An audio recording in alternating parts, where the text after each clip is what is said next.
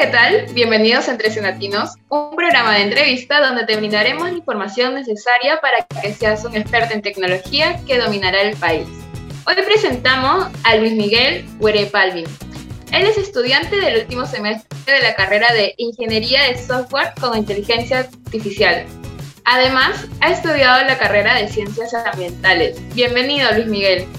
Eh, gracias, por la por la presentación. Este, estoy muy emocionado ¿no? de formar parte de, de este, Senati. Eh, la verdad, este, esos tres años en Senati ha sido eh, llevarlo acá en el corazón y, bueno, gracias, gracias por la entrevista. Gracias a ti por participar entre Senatinos, así que vamos a dar inicio a las preguntas. Sí, está bien, comencemos. Nuestra primera pregunta es, ¿qué es un software? Ya, un software eh, eh, dicho de manera un poco más asequible, ¿no? Eh, eso es, como un soporte lógico, así como las computadoras de forma física son un soporte físico, los softwares son soportes lógicos, las cuales son tienen como instrucciones, ¿no? Que tienen que establecerse para que funcione un programa. En este caso puede ser un programa con programas que estas puedan este, establecerse de una manera, una conexión ordenada, sistemática y que esta, este ordenamiento sistemático eh, obedezca un orden y que ese orden se pueda visualizar en nuestras computadoras, en nuestras tablets, eh, en nuestros celulares y que cada vez que prestemos un clic, pues esa orden se, se desarrolle, ¿no? Genial. ¿Y qué es un bot? Un bot es un programa informático eh, que obedece a, ciertos niveles de desarrollo en el cual eh, el bot interactúa eh, con un ser humano. Este, también puede interactuar con una máquina, que es como decir un B2B, pero en, más denominado como AIM, AIM, que es máquina máquina. Entonces, este, pero los bots eh, generalmente son programas informáticos que buscan establecer ciertos niveles de conexión eh, y procedimientos lógicos, las cuales están basados en formas ordenadas para comunicarse este, y desarrollar ciertamente una orden también supervisada en el, en, el primer nivel. En otros niveles hay bots que o sea, pueden este, darle como una libertad para para que puedan desarrollar conversaciones pues este, más complejas, eh, según, según cómo se, se, establezca la parte de desarrollo interno del bot, de la parte informática. ¿no? ¿Qué problema se busca resolver con la creación de los bots? Eh, los bots son una, uh, una tendencia en vanguardia que actualmente se, se está desarrollando. Eh, generalmente ya lo usamos y, lo que se busca solucionar justamente es cómo eh, los bots, este, este sistema informático que interactúa, con los cuales podemos interactuar, conversar, podemos este, pedir, podemos solicitar algo que nosotros queremos, eh, simulando que es una persona. Eh, por ejemplo, un caso real que me pasó fue que desarrollé un bot con Azure que es este, la plataforma de Microsoft, en la cual, es, este, por ejemplo, eh, que hacer un pedido con un restaurante. Entonces el, restaurante, eh, digamos que el pedido inicial, tú no ponías nada, o sea, ni bien entrabas a la, a la, a la app, al WhatsApp o ya sea Telegram, por medio de este bot este, desarrollado por, en Azure, en la plataforma de Azure, entrabas, escribías, por ejemplo, eh, hola o cualquier palabra y el bot automáticamente te devolvía eh, lo que te ofrece el, el, servicio, ya sea un restaurante, eh, en este caso que yo realicé en mi primera experiencia, y, y, te va dando opciones. y la idea es que los, que los bots en los primeros niveles sean los más fáciles de interactuar, que tú puedas este, elegir sin necesidad de, por ejemplo, escribir demasiado, como que te da opciones, es decir, mira, este, quiero, quiero un ejemplo, ¿no? Quiero un ceviche mixto, vamos a decir. Entonces, pero sin que tú le digas quiero un ceviche mixto, te da las opciones, tú ves el ceviche mixto, lo seleccionas y te da la opción, quieres comprar, quieres pagar y te, manda directamente al sistema de pagos o te manda a un asistente real cuando quieres pedir algo más complejo, después quieres pedir algo más adicional. Y también debo decir que el, el bot también soluciona problemas en otras áreas, por ejemplo en, el área ambiental, este, eh, también tuve la oportunidad de desarrollar un bot eh, para el área de energía y minas eh, del gobierno regional de acá de, de Ucayali, en la cual el bot eh, tenía que, digamos, pedir el, el número, un ejemplo de, de, solicitud que se estaba presentando para, para, un, para, una, para validar un proyecto ambiental. Entonces, eh, el, el, bot justamente era eso, el bot sin necesidad de que tú, tú escribas demasiado, te pedía el código de, vamos a decir, tu DNI, te generaba una, una especie de identidad y esa identidad, pues el bot eh, por detrás, que fue desarrollado en IBM Watson, eh, con la tecnología de IBM Watson, utilizando como este lenguaje de programación eh, JavaScript con, con Node.js en la parte del servidor.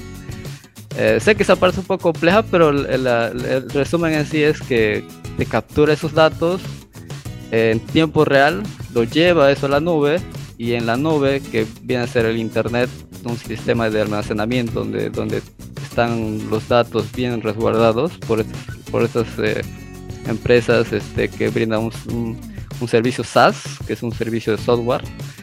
Entonces este, te permiten en tiempo real tú verificar. Un ejemplo simple. Eh, eh, teníamos que realizar un trámite para el área de, de, de gestión ambiental en el área de instrumento técnico sustentatorio, que era crear una, un, área de un proyecto adicional al área que tiene una empresa.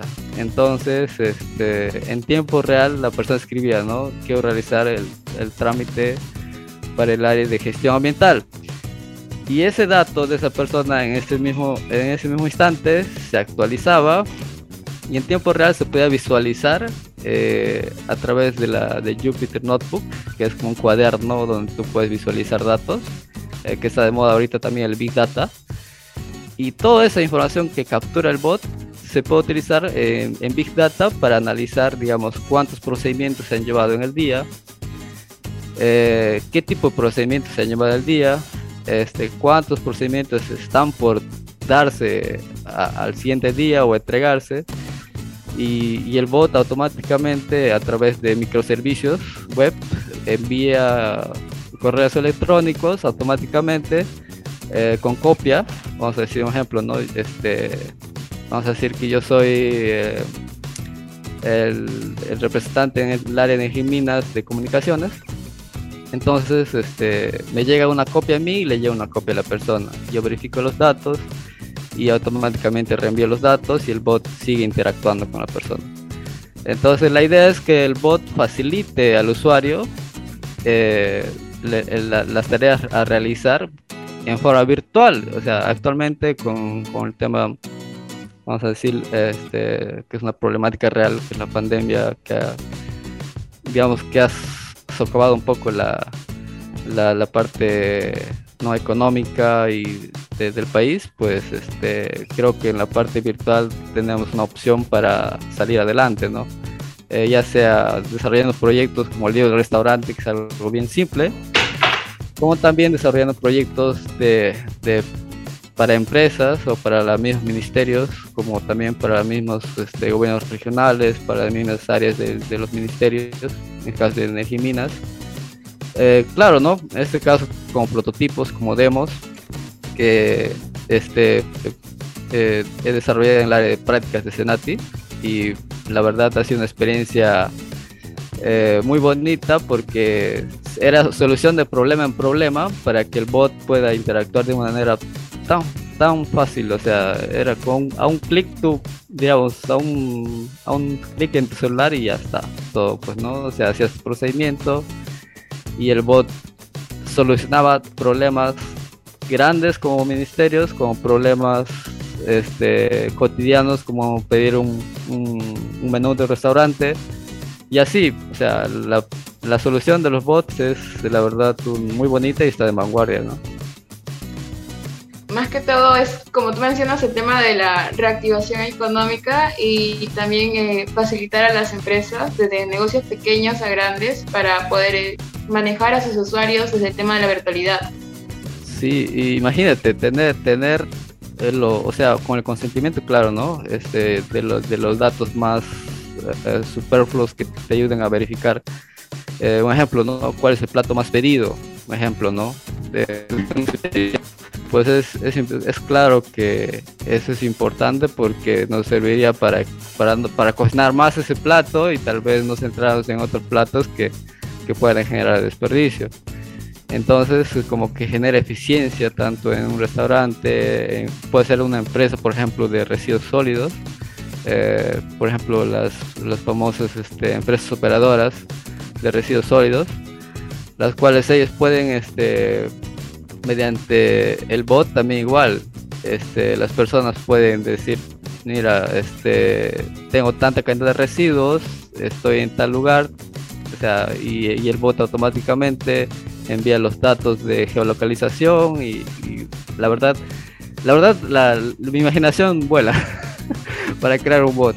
Entonces, este, se puede crear para todas las áreas, eh, agroindustria, eh, la parte ambiental, la parte comercio, la parte de diferentes ingenierías, eh, hasta, hasta para el tema médico, hasta para, la verdad, me cansaría de, decir todas las disciplinas académicas en la que en la que uno podría desarrollar un bot, ¿no? Y, y solucionar un problema. Muchas gracias Miguel por compartirnos todos tus conocimientos. Felicitaciones por todas las cosas que has logrado y que sigan los éxitos dentro de tu carrera. Hasta aquí llegamos con el programa de Entre Latinos. Así que nos vemos la siguiente semana para hablar de una nueva carrera que nos ayudará a ser unos expertos en tecnología que dominarán al país. Hasta luego.